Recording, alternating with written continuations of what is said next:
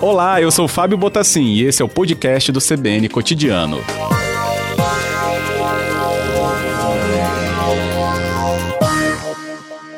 Doutor Lauro está na ponta da linha. Boa tarde, doutor Lauro. Boa tarde, Fábio. É, muito obrigado pela oportunidade. Boa tarde aos ouvintes da CBN. O agradecimento é todo meu, porque é informações de muita relevância para o nosso ouvinte mesmo, doutor Lauro. E até começo perguntando, né? É fundamental que a gente entenda que o uso da máscara pode sim nos trazer justamente um instrumento de maior segurança quando tivermos que fazer algo fora do nosso domicílio? Sim, é, é, muito importante e eu até eu venho eu venho até pedir desculpas como médico porque nós até poucos dias atrás não estávamos valorizando devidamente isso. Eu digo nós médicos ocidentais porque é, esse é um costume oriental, né? A gente fala que uh, máscara é uma coisa de, de chinês, de japonês, de coreano, eles têm muito esse costume e a gente não estava valorizando isso devidamente. E hoje eu acho, eu peço um apelo, eu, eu aproveito essa oportunidade que a CBN está me dando, faço um apelo aos capixabas, por favor, mas por favor, usem máscaras. Por quê, Fábio? Por que, que isso é, é fundamental? Porque é, trabalhos recentes mostraram é, que as pessoas podem transmitir o coronavírus sem ter sintomas. Quatro a cinco dias antes de adoecer, isso foi demonstrado agora nos Estados Unidos. As pessoas podem transmitir e pode ter alguém a seu lado num, num ônibus, pode ter alguém a seu lado numa farmácia, pode ter alguém a seu lado numa loja. E essa pessoa, só pelo fato de falar, é, esparge gotículas no meio ambiente, essas gotículas podem chegar a você. Então, por favor, para proteger os outros, você pode estar antes de adoecer, ou para você se proteger, pode ter alguém do seu lado doente, quando você não saiba, use máscara. Ótimo, doutor Lauro. É, a gente está vendo um ambiente né, em que a, a, o tempo em que as atividades suspensas vão também gerando né, uma pressão e muitas vezes até econômica, e a necessidade de que algumas atividades sejam retomadas, como a gente está vendo a possibilidade que pode acontecer dentro de um regramento que é, será com certeza muito rígido. Mas justamente esse regramento tem uma parte que é o nosso, né? A nossa atitude perante essas regras, perante essas retomadas, que é o uso da máscara.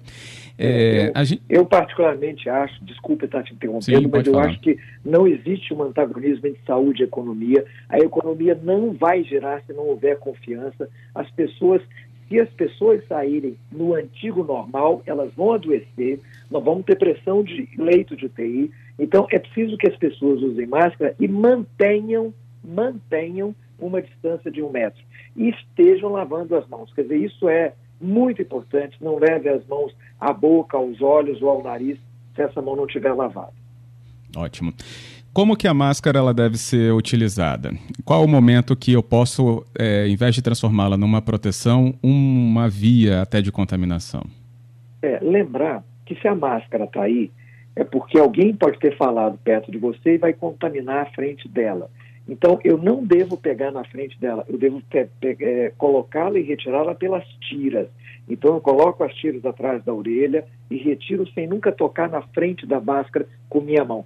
Se eu inadvertidamente toquei para coçar o nariz, ajeitar a máscara, considero a mão como contaminada e tenho que passar álcool gel na mão ou lavar minha mão. Né? Então, sempre pegar, retirar a máscara por trás. Outra coisa, a gente está pedindo que as pessoas usem máscara de tecido para deixar as máscaras cirúrgicas cirúrgicas para os profissionais de saúde. Então, essas máscaras podem ser feitas em casa, de preferência com mais de uma dobra de tecido, de algodão, para ela ser um pouquinho mais resistente.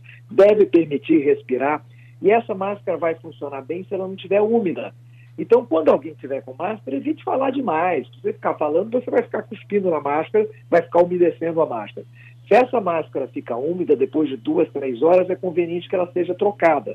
Mas eu imagino que a pessoa é, usou pouco tempo. Então, estava orientando sobre motorista de, de, coletivo. O motorista de coletivo vai fazer uma jornada, ele tem que ter três, quatro máscaras para aquela jornada inteira. À medida que ele umedeceu, ele troca, tirando sempre por trás, considerando que essa máscara, tirando pelas tiras, considerando que ela está suja, ele guarda.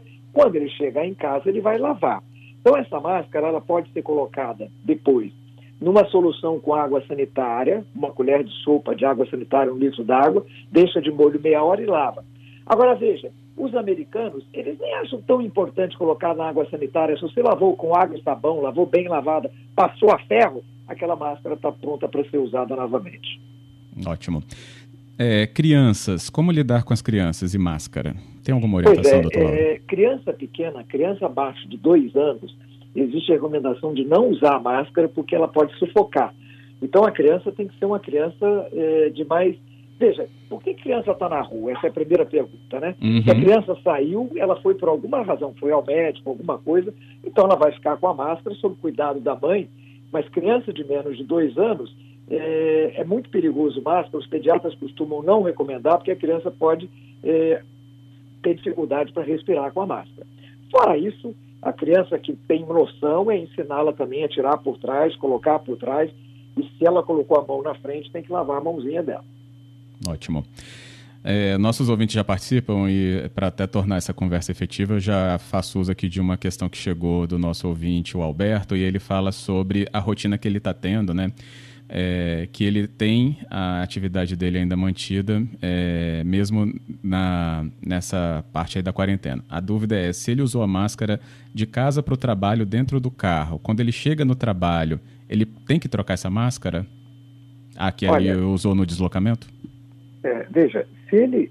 Primeiro, se ele for de carro sozinho, a máscara é desnecessária, porque o carro é só ele que está ali dentro e, e, não há razão de contaminação. É, é, basicamente é ele, né?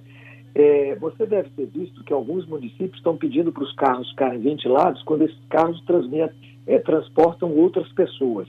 Então, se ele pegou um Uber, se ele pegou um táxi, o ideal é que esse carro fique com a janela aberta, né? É, ou pelo menos entre aberta para poder haver ventilação para aquele ambiente não ficar é, viciado, né? Não ficar com a circulação ali dentro, alguém tosse, espirra e não é conveniente. Ou mesmo falando, ficam partículas lá. Então, se o carro está só você, é uma pessoa só, não tem problema nenhum. Se o carro são duas pessoas da mesma família que estão em quarentena junto, também não tem problema nenhum. Mas se tem, de repente, pessoas diferentes, então você tem que evitar a contaminação. Volto a dizer, a máscara ela vai perdendo seu valor de proteção se ela umedece.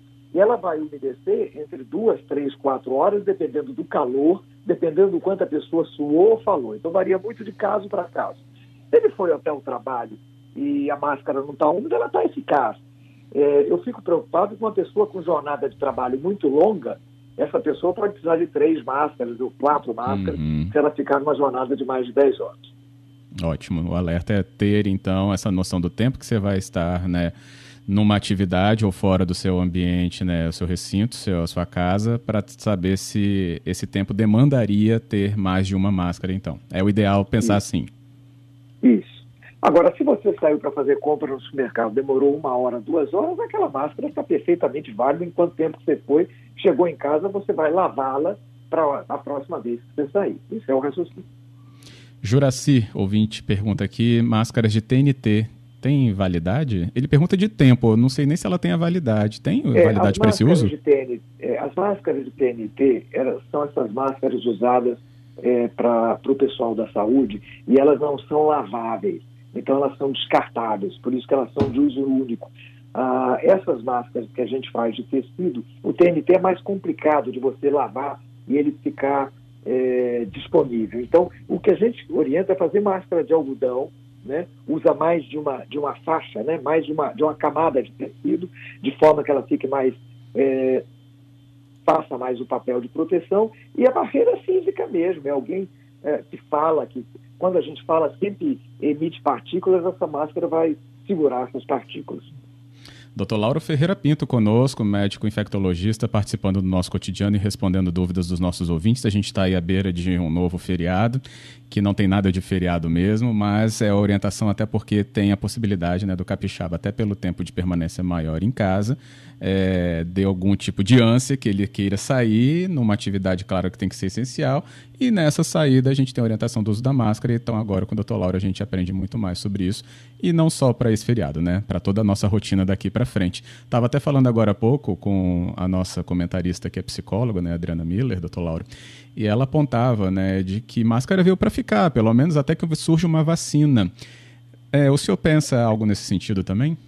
Claro, claro. Eu faço um apelo ao capixaba. Eu sei que as pessoas estão cansadas do isolamento, Eu sei que isso gera uma, um estresse, uma tensão, mas veja, nós estamos uma, uma curva de casos achatada que permitiu ao governo abrir leitos de CPI. O, o, o, governo tem divulgado essa abertura de leitos, mas eu volto a dizer: se nós acharmos que podemos nos expor e gerar aglomeração de novo, nós vamos jogar isso no chão. Nós vamos perder todo o tempo que nós é, economizamos e vamos ter uma aceleração de casos que vai colocar a Vitória, a grande Vitória, o Espírito Santo em situação extremamente difícil. Então, meu apelo a Capixaba é que mantenha a distância das pessoas, lave as mãos, use máscara e perceba que o vírus está aí e que a gente não pode correr riscos de adoecer todo mundo ao mesmo tempo e gerar um estresse insuportável para os serviços de saúde. Uhum. Infelizmente a situação é essa, o retrato é esse. E até hoje sai uma pesquisa, não sei se o senhor teve já tempo de ter esse acesso, mas é, os meios de comunicação veicularam, né, se eu não me engano, do Instituto de Londres, da Inglaterra, falando que o índice de contaminação no Brasil está entre os mais altos é, no mundo em relação ao coronavírus. Né? Quando uma pessoa infectada, ela, no Brasil, é, pelos dados, é, tem a possibilidade de contaminar muito mais pessoas do que em outros países. Né? Pela, justamente pelo nosso trato e do jeito que estamos encarando as orientações, doutor Lauro. Isso, é, isso é, é esse ponto de justamente é, de centrar o cidadão e falar cuidado, não faça, não tenha esse comportamento, porque justamente os números estão apontando que estamos num momento muito delicado dessa curva? Ô, Fábio, essa pesquisa ela saiu hoje, aliás, ela saiu de ontem para hoje. Eu baixei no meu computador, mas são cinquenta e tantas páginas, eu não uhum. li ainda. Mas na chamada é isso mesmo, eles preveem 5 mil mortes no Brasil em, em, na próxima semana. E, e, o que, que eles fazem? Eles, como a gente tem subnotificação, como a gente sabe que a, a gente está testando os casos mais graves e a gente tem aí uma base do iceberg que a gente não sabe, você deve ter visto que no Rio Grande fizeram uma, uma estimativa que tem 15 pessoas infectadas para cada caso notificado.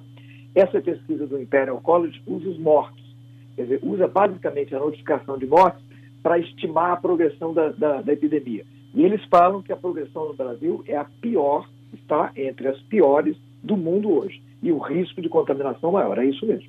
Mas eu ainda não vi a pesquisa, só vi uhum. essa chamada. Sim, muito recente, por isso até questionei se o senhor já tinha visto, porque demanda mesmo esse conhecimento e análise de vários dados que acredito que tenham lá. Bem, mas o recado é um só, né? Preservar-se e não ter atividades em ambientes com aglomeração, como a gente vem vendo. E aí, doutor Laura, até queria que o senhor pudesse analisar o que a gente vê é, no calçadão, né, Orla.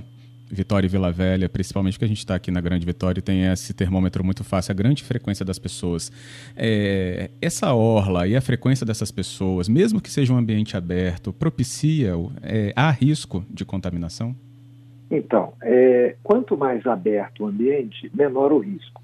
É, a, os CDC, os americanos chamam a atenção, o OMS também, que a máscara é principalmente indoor, mas é também fora, um ambiente fora, a gente chama de outdoor, quando você tenha risco de aglomeração.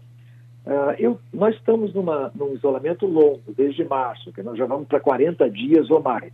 Eu entendo a, a aflição das pessoas ah, o Estado é muito grande, eu tenho argumentado o seguinte: se você sai muito cedinho, não tem ninguém, e você dá uma caminhada, se a autoridade sanitária ainda não proibiu, eu não vejo problema, desde que você mantenha a distância de dois metros. Agora, você começa a ver o calçadão com um monte de gente passando uma do lado do outro, você já começa a ter risco de aglomeração, e isso não é recomendável. Quer dizer, tudo que a gente não quer são as pessoas próximas. Então, é importante que as pessoas guardem distâncias umas das outras, tenham cuidado de máscara e mantenham essa, essa preservação da vida. Quer dizer, essa é uma doença que não é uma brincadeira, é uma doença que ela, ela não, não, você deve estar notando, até pelas estatísticas, não, só, não, não são apenas as pessoas de mais idade, tem levado jovens à terapia intensiva, tem uhum. levado a vida de jovens, então é importante a gente manter esse alerta, mas a humanidade já passou por isso antes, nós vamos passar por isso. Eu não tenho dúvida nenhuma que nós vamos vencer, eu sou otimista,